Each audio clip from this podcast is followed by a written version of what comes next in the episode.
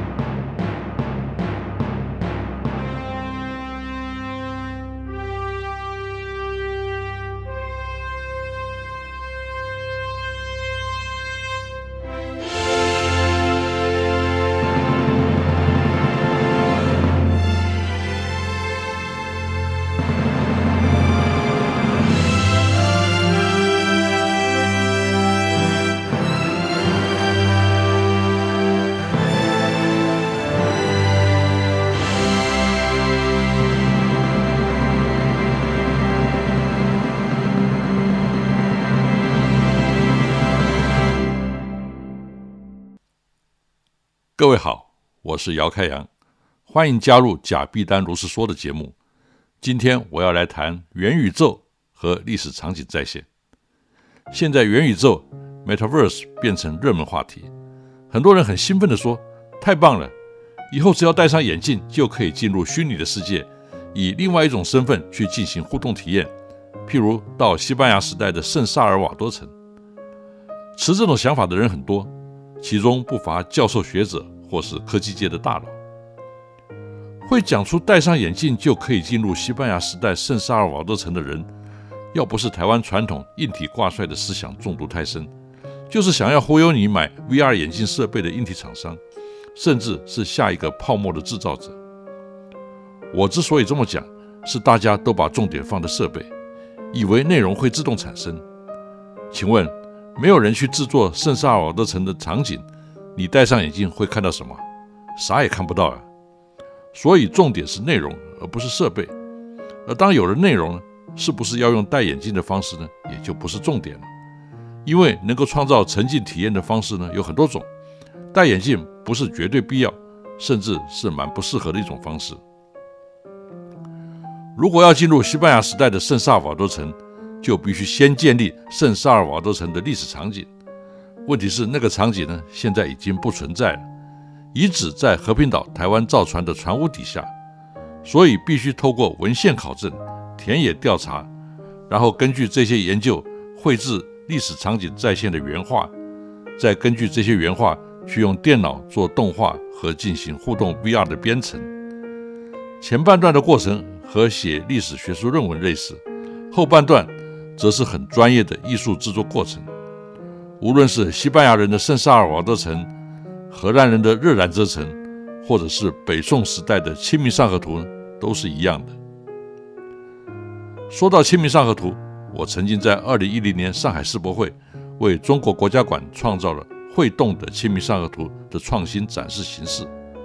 当时我担任中国馆的创意总监，那是用一百多米的投影长廊。出现北宋时代汴京的市民在清明时节到汴河上迎接从江南载运春米进京运粮船的场景，这可以说是元宇宙的雏形。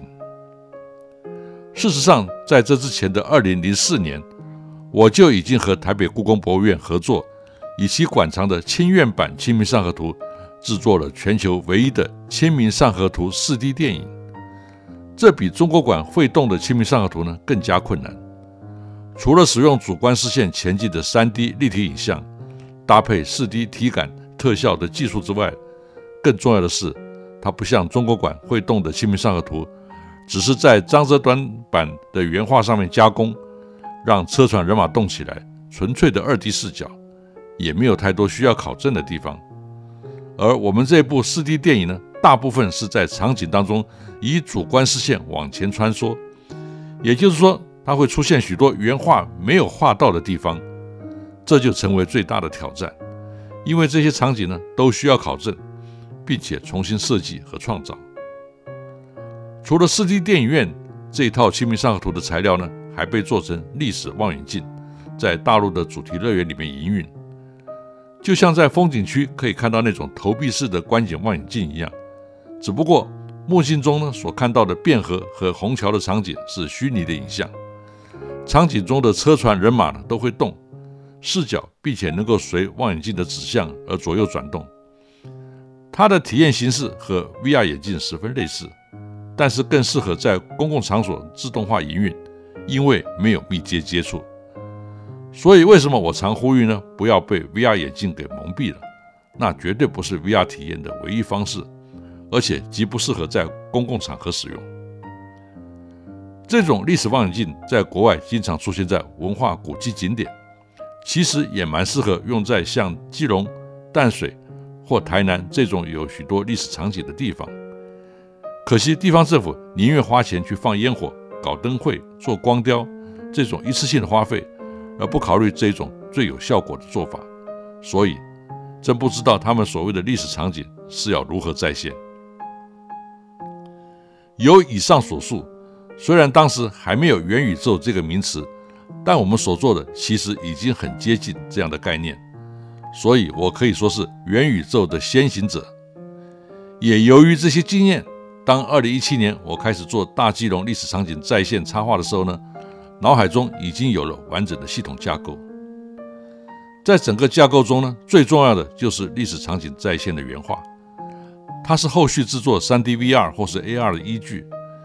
因为历史场景再现画作呢，是经过严格的历史考证，并且加入了故事元素。和定义了艺术风格，这不是动画师或软体工程师的专业，而是创意总监的工作。过去很多人以为动画师可以搞定一切，这是严重的错误。动画师就只是动画师，没有现场实拍导演经验的人呢，是无法掌握说故事和电影语言的能力。说来讽刺，外人对于动画师的误解呢，恰巧是我们公司进入这一行的原因。我从一九九四年开始在原来的制作公司内呢成立电脑动画制作部门，当时主要是服务自己的广告片客户。一九九九年的时候呢，有一家科技公司想要搞动感平台模拟器，需要有一段动态影片来搭配展示和测试。看到我们有动画制作能力，于是来找我们合作。谁知做到一半呢，他们就放弃跑路了。我们看着已经做到一半的成品。没有办法，只好跳下来收拾残局，才让我们今天在这个产业呢有这样的局面。这家科技公司的认知呢，是台湾社会普遍的典型，就是把我们当成一个做动画的，以为有动画师就可以做出电影，完全不知道编剧、导演、制片的存在和价值。这个误解呢，直到今天还是很普遍，也就造成台湾这个产业呢一直在走冤枉路。会造成这个现象，主要原因呢是主导者大部分都是硬体厂商，承袭了台湾科技挂帅的思维。对于体验内容呢，则是被简化成不过就是找个人做条动画片嘛。而动画师呢，自己也以为可以独揽编剧、导演、摄影、灯光、美术设计、服装、化妆、特效、后期制作的全部工作，这就应了我常说的不尊重专业。这样的结果就是台湾始终无法建立真正的产业链。VR 或 3D 电影呢，由于是虚拟的场景，所以必须要使用电脑动画的方式来制作。但是动画和卡通是不一样的概念，虽然是电脑动画，却是模拟真实的环境。这时现场实拍经验呢，就非常的重要了。出过外景的人呢，对于在大自然下的阳光和气候变化呢，是敏感的。也对摄影机的镜头、光学特性和灯光照明呢有专业的素养，知道怎么样才会像真实的场景，更不用说演员的走位、表演以及电影语言。可是电脑动画师呢，大部分是长时间坐在黑暗房间电脑前面的宅男宅女，对于上述这些呢没有经验，只会用电脑里的套装工具，凭想象来模拟，自然就很假。最后只好用卡通的风格来演示，造成台湾的历史题材影片呢都像动漫，一点历史感该有的厚度和重量都没有。未来的元宇宙，由于是虚拟的场景呢，在可见的未来仍然不脱电脑动画的制作方式。如果是像台湾现在这种动漫风格，你要怎么让人相信他进入的是西班牙时代的圣萨尔瓦多城，或者是荷兰人的日兰遮城？不要以为电脑有 AI 人工智慧会自动产生，那是科幻电影的剧情，在现实中呢，还是得有人去做。这个人指的是一整条产业链，而不是动画师一个人。其次，现在讲元宇宙的多半是网络背景的人，譬如脸书。但我们更应该注意非网络背景的，因为他们比较务实。譬如迪士尼，迪士尼在二零二一年十二月二十八号呢，获得了美国专利商标局核准的 Virtual World Simulator 现实世界中的虚拟世界模拟器的专利。它的特点是将元宇宙带入物理世界，而非网络的虚拟世界。其次，它不需要穿戴 AR 设备，而是利用游客的手机定位，在他们所在的地方。利用实体的墙壁或物件投射 3D 的个性化影像。迪士尼把它的新系统定义为模拟器 （simulator），而非头戴显示 HMD 的装置，很明显的否决了 VR 眼镜运用在营业场所的可能。虽然他们在1999年呢就已经率先在 Disney Quest 使用过。同样的反应呢也出现在特斯拉的马斯克，他说，即使设备设计得很轻。我还是不觉得有人愿意整天随身带个荧幕。迪士尼虽然没有公布他所谓投射 3D 个性化影像的技术方式，但根据过去迪士尼的做法呢，大约仍是以投影机投射影像在实体物件 3D mapping 的方式来呈现。这部分是相对成熟的科技，而且随着投影机光源效能增加和解析度的上升，同时降低了售价。让大规模沉浸式的投影环境呢成为可能。迪士尼新专利应该是着重在利用定位的技术创造个人化的影像场域。除了迪士尼借由沉浸投影创造体验环境呢，目前已经有一些商品化成功的案例，譬如日本的 TeamLab 或者加拿大的 Moment Factory。另外，像泛谷展呢也是类似的情况。沉浸式投影过去被认为是高成本的投资。但由于电子设备的大幅降价，相较于实体造景和大型机械油具的成本不断增加，已经过了死亡交叉点，而成为划算的投资。这种形式呢，尤其利于在全球市场的量化复制，因为软体内容只需要做一次，新增加的点呢，只需要投资设备。而当设备不断降价的时候呢，市场就更容易实现。这就像各地投资建立电影院。但好莱坞只需要一个，同样的道理，这种 business model 呢，也是投资者比较看得懂的商业模式。由于 T-NEP 的成功，台湾也出现了一些仿效者，但明显看得出来，仍然是动画式主导或技术与硬体挂帅的思维，所以很难成功和商品化。因为主题体验真正的价值呢，是 IP 和创新的内容，这是属于企划或创意总监。而不是动画师和工程师的专业，会造成这样的原因呢？第一个是想 cost down 省钱，第二是不尊重专业，而这两者呢还互有因果关系。因为不知道专业的重要，所以以为可以省去不要，这就成为台湾这个产业呢无法健康发展的罩门。虚拟的体验形式呢，还能够解决目前全球对于传统动物园、马戏团和水族馆。活体动物养殖与表演的反思，解决之道呢，就是虚拟化的水族馆或动物园。譬如新加坡海洋馆新的扩建计划呢，将要大量带入虚拟体验来呈现史前和深海海洋生物的展象。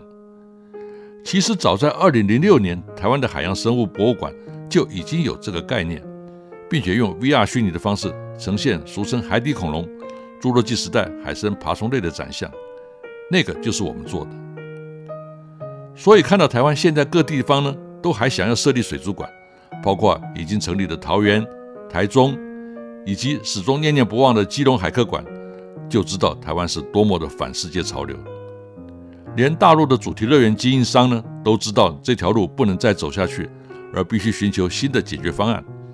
我们还在继续扎堆，将有限的资源重复投入在没有未来的领域，显示台湾社会对外界资讯的封闭和与世界的不接轨。迪士尼是将元宇宙的概念应用在自己可控制的场域，而且呢需求明确，因为人们来主题乐园呢，就是想要得到在日常生活呢得不到的体验。网络者不然，我为什么要在日常生活进入另外一个虚拟的空间去扮演另外一个角色呢？这不是精神分裂吗？假如这样，或许嗑药可能还比较容易达成。所以我认为迪士尼的元宇宙会比脸书主播哥讲的元宇宙呢更早实现，而且比较实际，不会泡沫化。网络界的人呢，经常搞假科技议题来骗投资者，就像那个金鱼在体育馆跳跃溅起水花，所谓的 AR。对于这些人呢，我一向都持保留的态度。但是台湾有许多科技控，每当有这类议题呢，就奔相走告。以为技术能够带来扭转乾坤的改变，其实呢，技术如果不是出自人性，就无法长久存在。如果还是吹嘘出来的泡沫呢，就更不值得讨论了。台湾是一个科技挂帅的社会，有许多唯科技论的科技控。我曾问过一个科研单位的博士，他对未来世界的想法是什么？他说。就是两手推拉、发光透明的荧幕进进出出，在空中点来点去那种的。我的天，我们期待的未来，不是应该是阳光明朗、空气洁净、生态平衡、永续循环、族群协和的理想世界吗？怎么会有人愿意生活在黑暗发荧光的世界里呢？其次，使用荧幕的目的，不就是要看清楚内容？为什么非得穿透看到后面的东西来干扰视觉不可？这样整天下来，非得去找眼科医生不可。而且明明指尖就可以操控，为何还还要像做体操一样不停地挥手？这样从早到晚呢，大概也得去找复健医师了。这些呢，其实都是使好莱坞科幻电影的牙慧，一点自己的想法和创意都没有。但是这种人呢，主导了话语权和政府资源的分配，就形成台湾现在的整体的社会氛围。听说台湾政府呢又想搞未来体验馆，我倒想看看这个所谓的未来是否像科技控说的那种不见天日、眼睛拓汤、两手疲惫的未来。我们这集的主题是元宇宙和与历史场景再现，所以最后呢，我还是要回过头来强调这两者的关系。未来元宇宙如果想要进行历史穿越体验呢，不管是谁做。像我现在进行的历史场景在线绘画呢，应该是绕不过的工作。这其中的关键呢是考证，经过文献判读和田野调查，以高精致度写实方式画出来的，才是真正能够让人信服的元宇宙历史场景。但如果是动漫画，就难以考证，也无从考证起。而且既然是动漫，就可以天马行空，并拿创意风格来当挡箭牌，规避考证所需要下的硬功夫。但这能够达成元宇宙的要求吗？我无法管别人怎么想，我只能做我自己的。目前我的历史场景在线插画呢，已经累积达到三千多幅，基本上可以依照时间轴让所有事件无缝衔接。而且除了海事历史，还有铁道、航空、上海租界等主题。在博物馆展示和出版方面呢，这已经算是非常丰富的资源。接下来，我计划用于沉浸式的体验馆，大家可以在那儿穿梭历史时空，而我将扮演元宇宙导游的角色。关于这部分，请参考另一集《台湾海事历史场景在线插画》。以上是今天的内容，我是贾碧丹姚开阳，我们下一回再见。